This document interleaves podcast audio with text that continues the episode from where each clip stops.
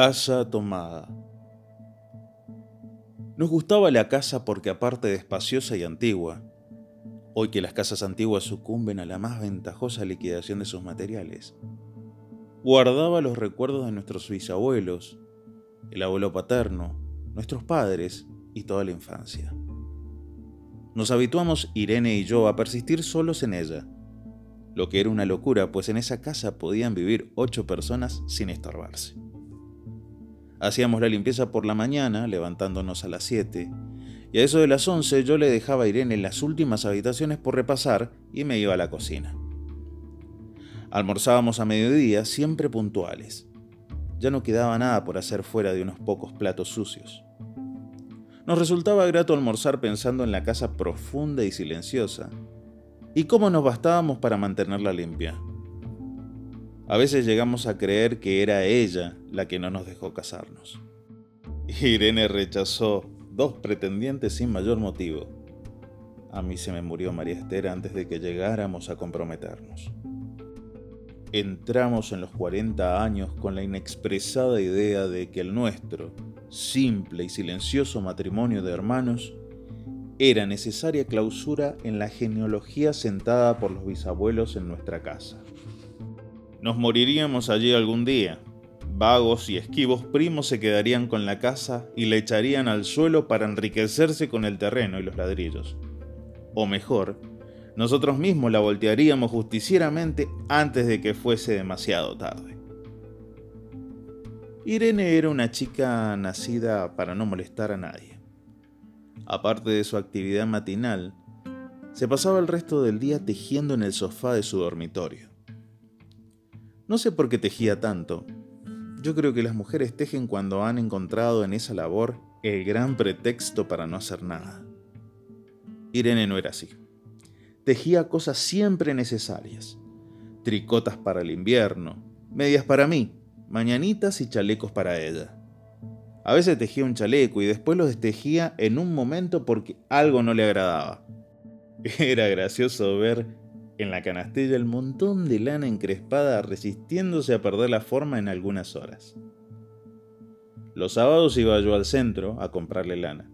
Irene tenía fe en mi gusto. Se complacía con los colores y nunca tuve que devolver madejas. Yo aprovechaba esas salidas para dar una vuelta por las librerías y preguntar vanamente si había novedades en literatura francesa. Desde 1939, no llegaba nada valioso a la Argentina. Pero es de la casa que me interesa hablar, de la casa y de Irene, porque yo no tengo importancia. Me pregunto qué hubiera hecho Irene sin el tejido. Uno puede releer un libro, pero cuando un pullover está terminado no se puede repetirlo sin escándalo. Un día encontré el cajón de debajo de la cómoda del canfor lleno de pañoletas blancas, verdes, lila. Estaba con naftalina, apiladas como en una mercería. No tuve valor de preguntarle a Irene qué pensaba hacer con ellas. No necesitábamos ganarnos la vida. Todos los meses llegaba la plata de los campos y el dinero aumentaba. Pero a Irene solamente le entretenía el tejido mostraba una destreza maravillosa y a mí se me iban las horas viéndole las manos como erizos plateados, agujas yendo y viniendo y una o dos canastillas en el suelo donde se agitaban constantemente los ovillos. Era hermoso. ¿Cómo no acordarme de la distribución de la casa? El comedor, una sala con gobelinos, la biblioteca y tres dormitorios grandes quedaban en la parte más retirada, la que miraba hacia Rodríguez Peña. Solamente un pasillo con su maciza puerta de roble aislaba esa parte del ala delantera, donde había un baño, la cocina, nuestros dormitorios y el living central, al cual comunicaban los dormitorios y el pasillo. Se entraba a la casa por un sanguán, con mayólica y la puerta cancel daba al living de manera que uno entraba por el San Juan, abría la cancel y pasaba al living.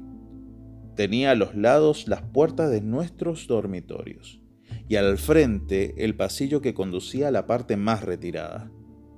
Avanzando por el pasillo, se flanqueaba la puerta de roble y más allá empezaba el otro lado de la casa. O bien se podía girar a la izquierda justamente antes de la puerta y seguir por un pasillo más estrecho que llevaba a la cocina y al baño. Cuando la puerta estaba abierta, advertía a uno que la casa era muy grande. Si no, daba la impresión de un departamento de los que se edifican ahora, apenas para moverse. Irene y yo vivíamos siempre en esa parte de la casa. Casi nunca íbamos más allá de la puerta de robles, salvo para hacer la limpieza. Pues es increíble cómo se junta tierra en los muebles. Buenos Aires será una ciudad limpia, pero eso lo debe a sus habitantes y no a otra cosa. Hay demasiada tierra en el aire, apenas sopla una ráfaga, se palpa el polvo en los mármoles de las consolas y entre los rombos de las carpetas de macramé. Da trabajo sacarlo bien con el plumero. Vuela y se suspende en el aire. Un momento después se deposita de nuevo en los muebles y los pianos. Lo recordaré siempre con claridad porque fue simple y sin circunstancias inútiles. Irene estaba tejiendo en su dormitorio, eran las 8 de la noche y de repente se me ocurrió poner al fuego la pavita del mate. Fui por el pasillo hasta enfrentar la entornada puerta de roble y daba la vuelta al codo que llevaba a la cocina cuando escuché algo en el comedor o la biblioteca. El sonido venía impreciso y sordo, como un volcarse de sillas sobre la alfombra o un ahogado susurro de conversación. También lo oí, al mismo tiempo, un segundo después, en el fondo del pasillo que traía desde aquellas piezas hasta la puerta.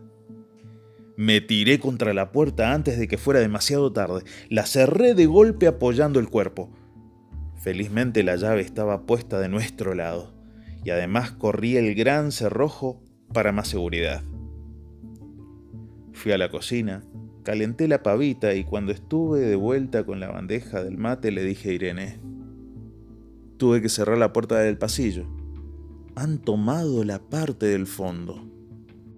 Dejó caer el tejido y me miró con sus graves ojos cansados.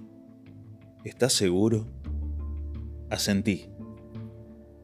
Entonces dijo recogiendo las agujas, tendremos que vivir en este lado. Yo llevaba el mate con mucho cuidado, pero ella tardó un rato en reanudar su labor.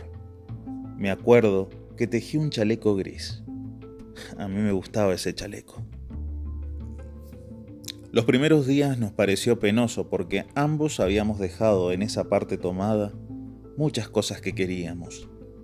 Mis libros de literatura francesa, por ejemplo, estaban todos en la biblioteca.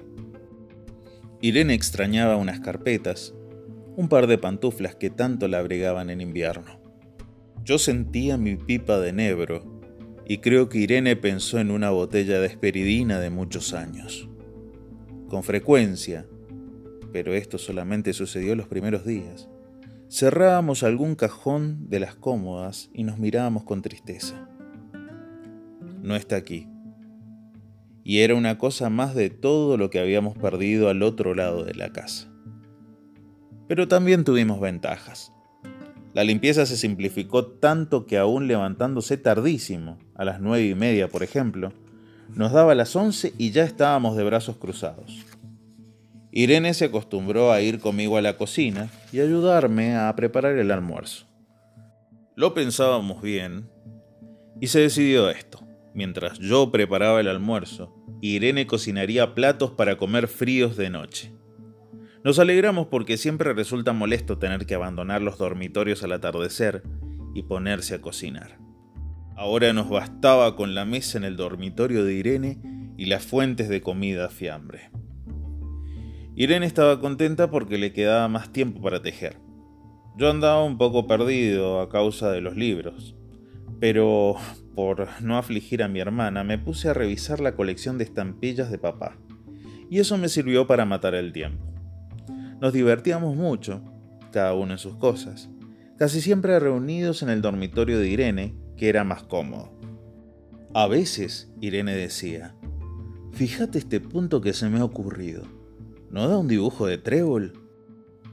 Un rato después era yo el que le ponía ante los ojos un cuadrito de papel para que viese el mérito de algún sello de Yupen y Malmedy. Estábamos bien, y poco a poco empezábamos a no pensar. Se puede vivir sin pensar. Cuando Irene soñaba en alta voz, yo me desvelaba enseguida. Nunca pude habituarme a esa voz de estatua o papagayo, voz que viene de los sueños y no de la garganta. Irene decía que mis sueños consistían en grandes sacudones que a veces hacía caer el cobertor. Nuestros dormitorios tenían el living de por medio, pero de noche se escuchaba cualquier cosa en la casa. Nos oíamos respirar, toser, presentíamos el ademán que conduce a la llave del velador, los mutuos y frecuentes insomnios. Aparte de eso, todo estaba callado en la casa. De día eran los rumores domésticos, el roce metálico de las agujas de tejer, un crujido al pasar las hojas del álbum filatélico. La puerta de roble, creo haberlo dicho, era maciza. En la cocina y el baño que quedaban tocando la parte tomada, nos poníamos a hablar en voz más alta o Irene cantaba canciones de cuna. En una cocina hay demasiados ruidos de losa y vidrios para que otros sonidos interrumpan en ella. Muy pocas veces permitíamos allí el silencio, pero cuando tornábamos a los dormitorios y al living, entonces la casa se ponía callada y a media luz. Hasta pisábamos más despacio para no molestarnos. Yo creo que era por eso que de noche, cuando Irene empezaba a soñar en alta voz, me desvelaba enseguida. Es casi repetir lo mismo, salvo las consecuencias. De noche siento sed y antes de acostarnos le dije a Irene que iba hasta la cocina a servirme un vaso de agua. Desde la puerta del dormitorio, ella tejía, oí un ruido en la cocina. Tal vez en la cocina o tal vez en el baño, porque el codo del pasillo apagaba el sonido. A Irene le llamó la atención mi brusca manera de detenerme y vino a mi lado sin decir palabra. Nos quedamos escuchando los ruidos, notando claramente que era de este lado de la puerta de roble, en la cocina y el baño, o en el pasillo mismo, donde empezaba el codo casi al lado nuestro. No nos mirábamos siquiera. Apreté el brazo de Irene y la hice correr conmigo hasta la puerta cancel, sin movernos hacia atrás. Los ruidos se oían más fuerte, pero siempre sordos, a espaldas nuestras. Cerré de un golpe la cancel y nos quedamos en el San Juan. Ahora no se oía nada. Han tomado esta parte, dijo Irene. El tejido le colgaba de las manos y las hebras iban hasta el cancel y se perdían debajo. Cuando vio que los ovillos habían quedado del otro lado, soltó el tejido sin mirarlo. ¿Tuviste tiempo de traer alguna cosa? Le pregunté inútilmente. No, nada. Estábamos con lo opuesto. Me acordé de los 15 mil pesos en el armario de mi dormitorio. Ya era tarde ahora. Como me quedaba el reloj pulsera, vi que eran las once de la noche. Rodeé con mi brazo la cintura de Irene. Yo creo que ella estaba llorando. Y salimos así a la calle. Antes de alejarnos, tuve lástima. Cerré bien la puerta de entrada y tiré la llave a la alcantarilla.